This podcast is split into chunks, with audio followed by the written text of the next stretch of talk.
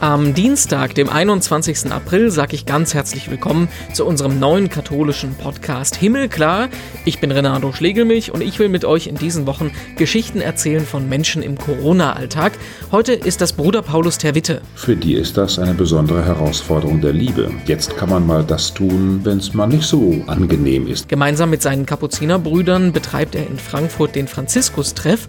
Das ist eine Anlaufstelle für Obdachlose und wie da der Corona-Alltag aussieht aussieht und wie wir uns im Moment auch am besten gegenüber Obdachlosen und Bedürftigen verhalten sollen, darüber reden wir gleich.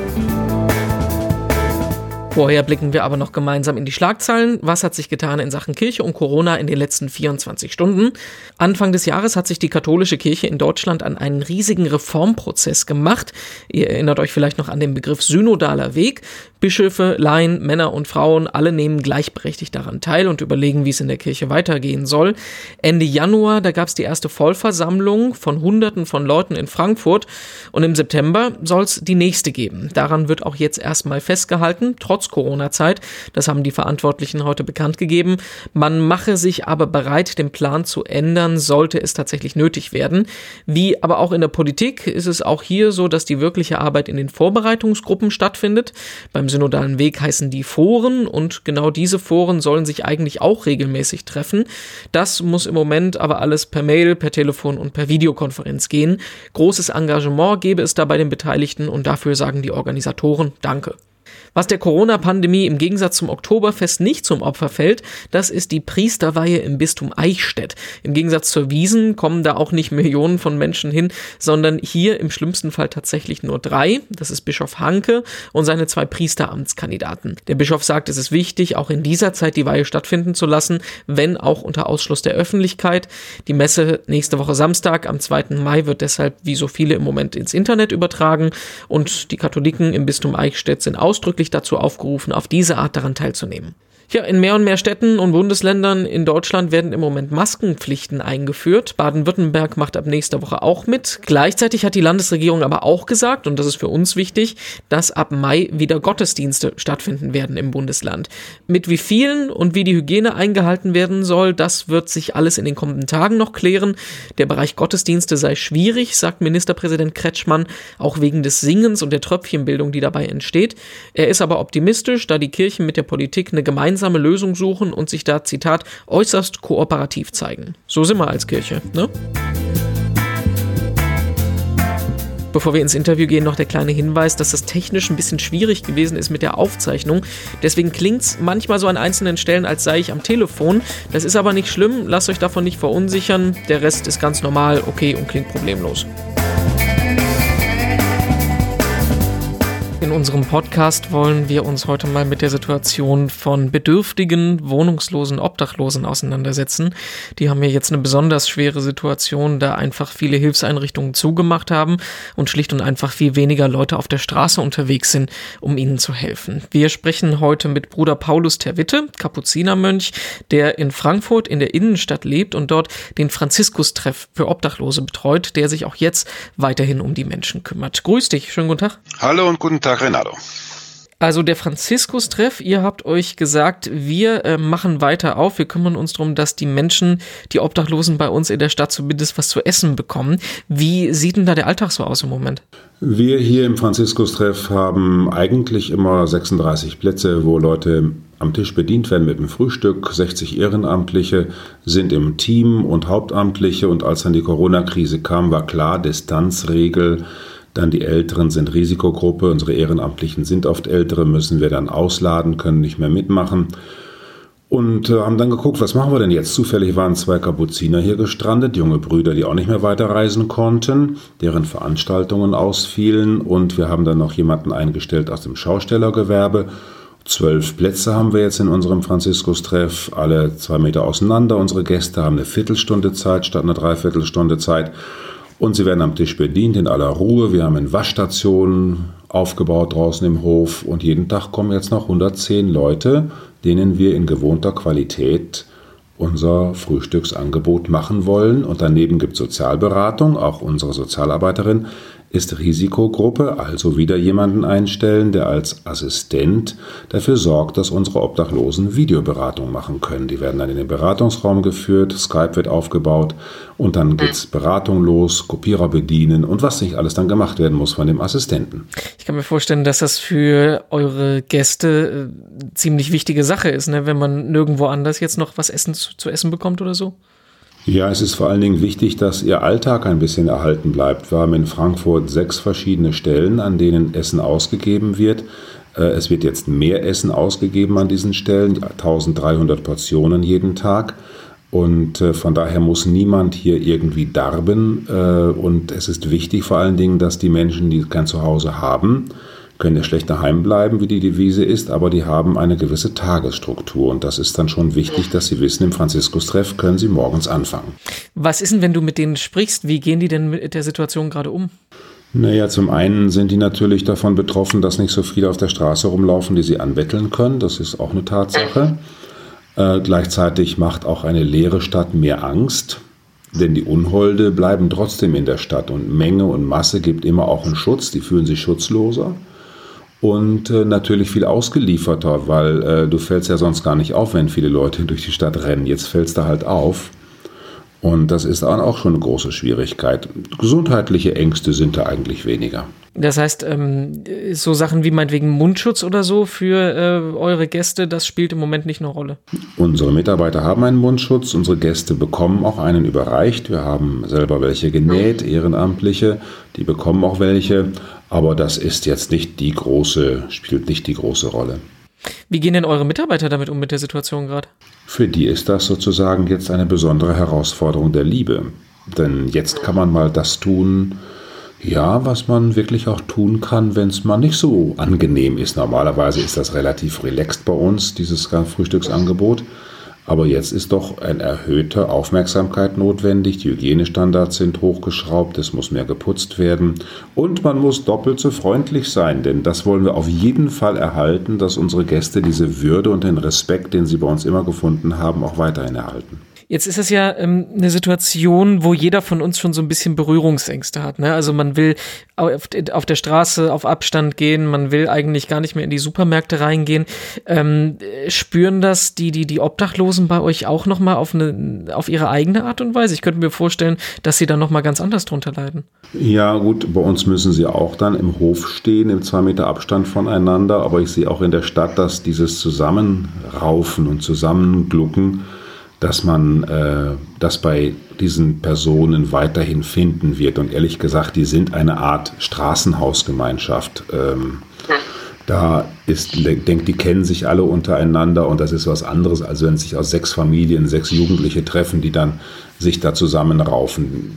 Hier, diese unsere Männer und Frauen, die kennen sich untereinander, aber ich sehe auch, dass sie durchaus auch sich respektieren. Äh, es ist eine höhere ähm, Sensibilität füreinander da. Wenn jemand das so nicht will, wenn der für sich alleine sein will, dann lässt man ihn auch.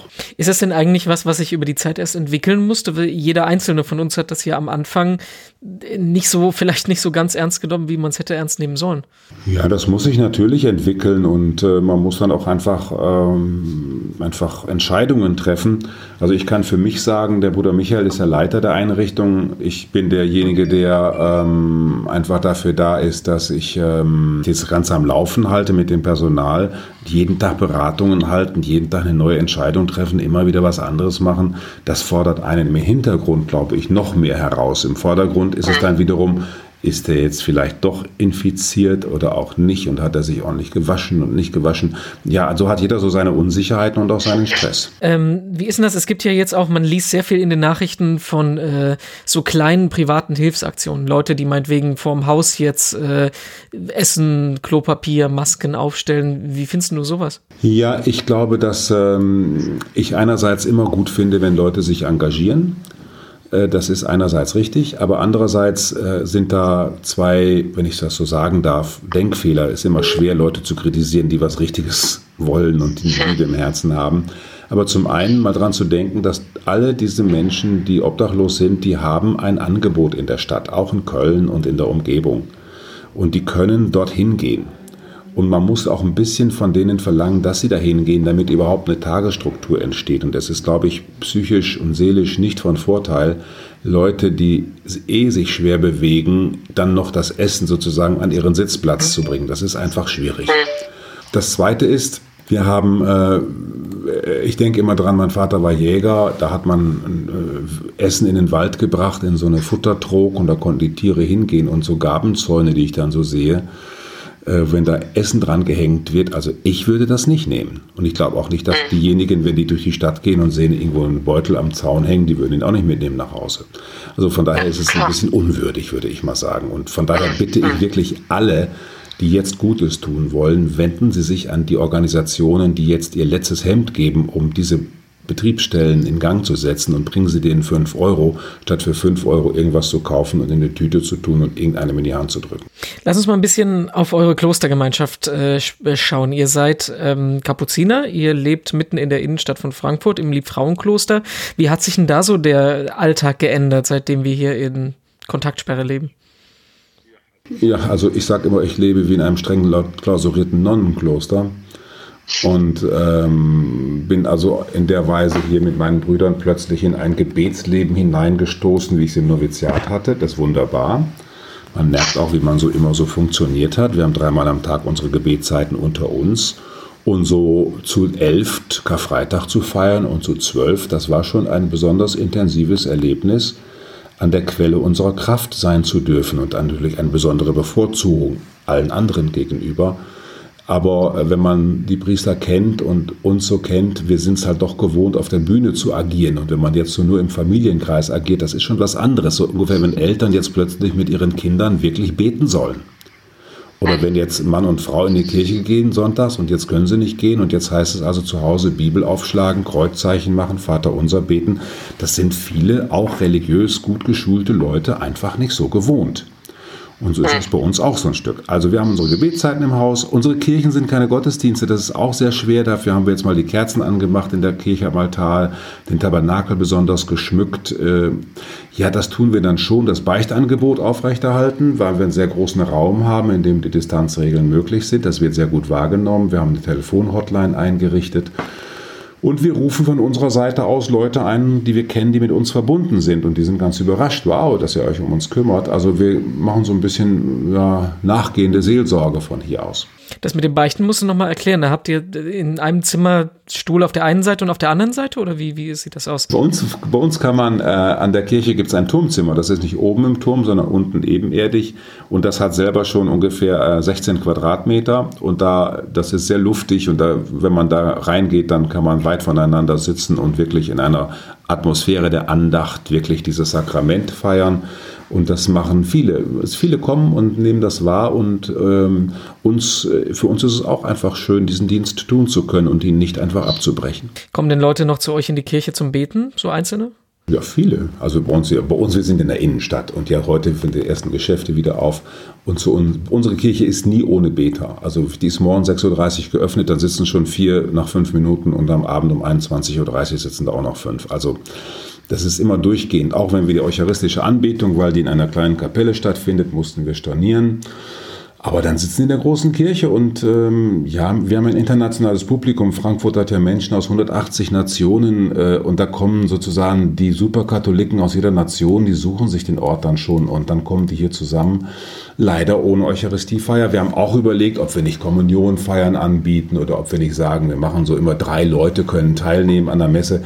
Aber da, bei uns sind so viele Menschen, die Gottesdienst feiern wollen und Sakramente wollen. Äh, da, wenn wir das anfangen, da kriegen wir gar kein Ende. Aber im Prinzip, wenn man mal die ähm, Kommunion, die Eucharistie ausklammert, klingt das ja so, als ob euer spirituelles Leben jetzt eher intensiver und nicht weniger geworden ist. Das hoffe ich für andere Gemeinden ja schließlich auch. Also ich hoffe ja mal, dass die, die Gottesdienste, die, die Dörfer und die Gemeinden, die Pfarreien, dass die jetzt im Grunde genommen mit Gläubigen wieder äh, sich treffen werden, die zu Hause geläutert worden sind, die jetzt nochmal ganz neu den Reichtum der Heiligen Schrift kennengelernt haben Und sie haben auch vielleicht viele verloren, die einfach gesagt haben, na, wenn die Kirche sich selber schon nicht darum kümmert, dass man sich versammeln muss, dann komme ich jetzt überhaupt nicht mehr. Und andere, die total durstig geworden sind und die sagen, jetzt weiß ich erst, was mir gefehlt hat und jetzt will ich umso intensiver Liturgie mitfeiern. Da ist vielleicht auch schon ein Ansatz für meine Abschlussfrage, äh, die bei jedem kommt. Was, was macht dir Hoffnung im Moment? Hoffnung macht mir im Moment, ähm, dass offensichtlich die Politik härtere Entscheidungen treffen kann, als wir das bisher so gehört haben.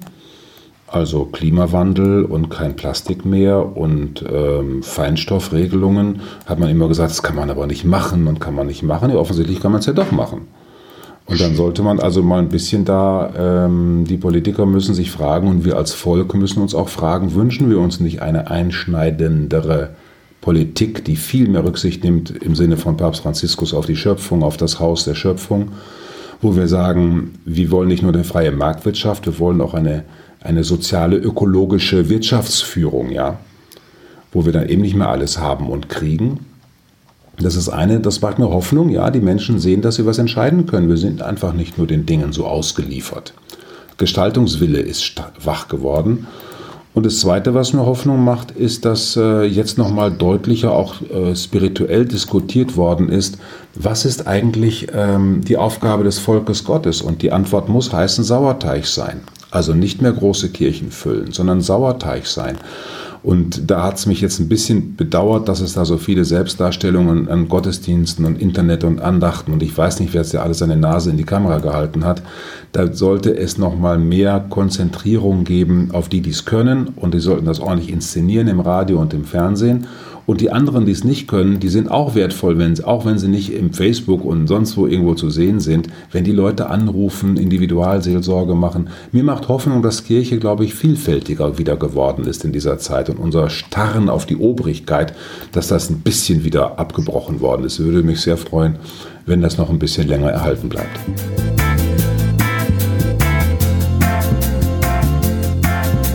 Und am Ende vom Podcast wollen wir immer noch ein digitales Seelsorgeprojekt vorstellen. Und heute ist das wahrscheinlich das größte digitale Seelsorgeprojekt der katholischen Kirche. Und zwar die Social Media Auftritte von Papst Franziskus. Auf Twitter, auf Instagram und neuerdings auch auf TikTok ist der Papst aktiv. Und wenn ihr jetzt sagt, ja, ja, kenne ich alles schon, schaut lieber jetzt nochmal rein, denn gerade in der Corona-Zeit hat der Papst seine Posts da intensiviert.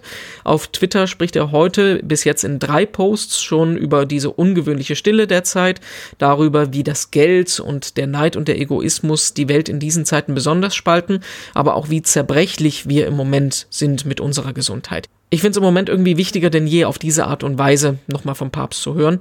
Wie die Accounts heißen, das muss ich euch hier nicht sagen, das wisst ihr entweder selber oder ihr findet es ganz leicht raus. Unsere Accounts, die könntet ihr auch inzwischen kennen. Das ist Himmelklar Podcast auf Facebook und Instagram, himmelklar-pod auf Twitter. Unsere Homepage heißt himmelklar.de. Unser Hashtag heißt dementsprechend auch Hashtag Himmelklar, da könnt ihr mit uns diskutieren. Ich heiße Ed Renato Joachim überall in den sozialen Medien und bin auch immer für alles ansprechbar. Und ansonsten hören wir uns morgen hier wieder im Podcast, dann mit Weihbischof Matthias König aus Paderborn. Das zweitbevölkerungsreichste Land Afrikas ist ja Äthiopien, 111 Millionen Einwohner und für die gibt es 100 Intensivbetten der ist sehr aktiv bei den Hilfen der katholischen Kirche fürs Ausland, zum Beispiel für Indien und Afrika. Und wie das im Moment läuft, darüber kann er uns morgen mehr erzählen. Ich bin Renato Schlegelmilch, ich freue mich drauf und sage Tschüss, bis morgen.